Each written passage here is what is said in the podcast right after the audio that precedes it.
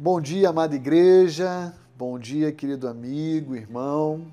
Prazer enorme começarmos o nosso dia juntos novamente, olhando para a palavra de Deus, essa palavra afiada, infalível, suficiente, inerrante, entre tantos outros atributos que nós podemos identificar presente nela.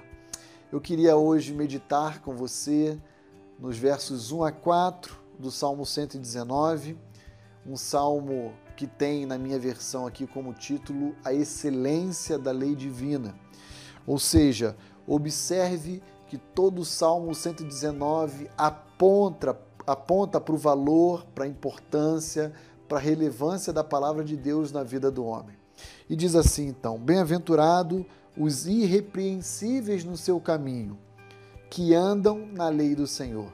Bem-aventurados os que guardam as suas prescrições e o buscam de todo o coração. Não praticam iniquidade e andam nos seus caminhos. Tu ordenaste os teus mandamentos para que os cumpramos à risca. Eu queria destacar dentro desses quatro versos que nós acabamos de ler dois pontos principais que ele nos oferece. Primeiro ponto, há uma bem-aventurança, há uma promessa de felicidade, de satisfação, de alegria, de prazer que recai sobre todo aquele que ama a palavra de Deus e se preocupa em obedecê-la. Esse é o primeiro ponto. Você ama a palavra de Deus? Qual o valor e a posição que ela ocupa em sua vida? Mediante a sua resposta a esse questionamento, você poderá chegar à conclusão de que você é ou não alguém abençoado, bem-aventurado e feliz, à luz daquilo que estamos analisando hoje. Segundo ponto, continua no versículo 4. A palavra de Deus nos foi dada sob forma de preceito, norma, mandamento, para que nós a cumpramos à risca. A palavra de Deus não deve ser enxergada pelo povo de Deus, pelos filhos de Deus, como apenas mais uma opção dentre muitas que nós podemos ah, decidir. A palavra de Deus é a única opção para a nossa vida.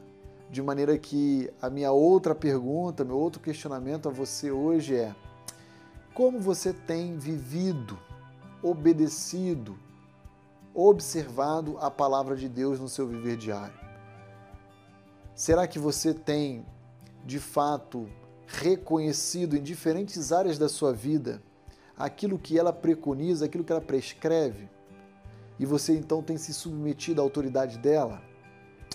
Mediante a essas indagações, você poderá chegar à conclusão de que você é, de fato, alguém que ama a lei do Senhor ou não.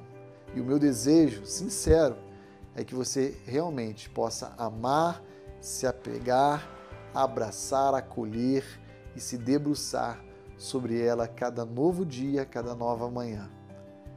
Por que não fazermos isso hoje? Vamos continuar meditando ao longo do dia na palavra de Deus?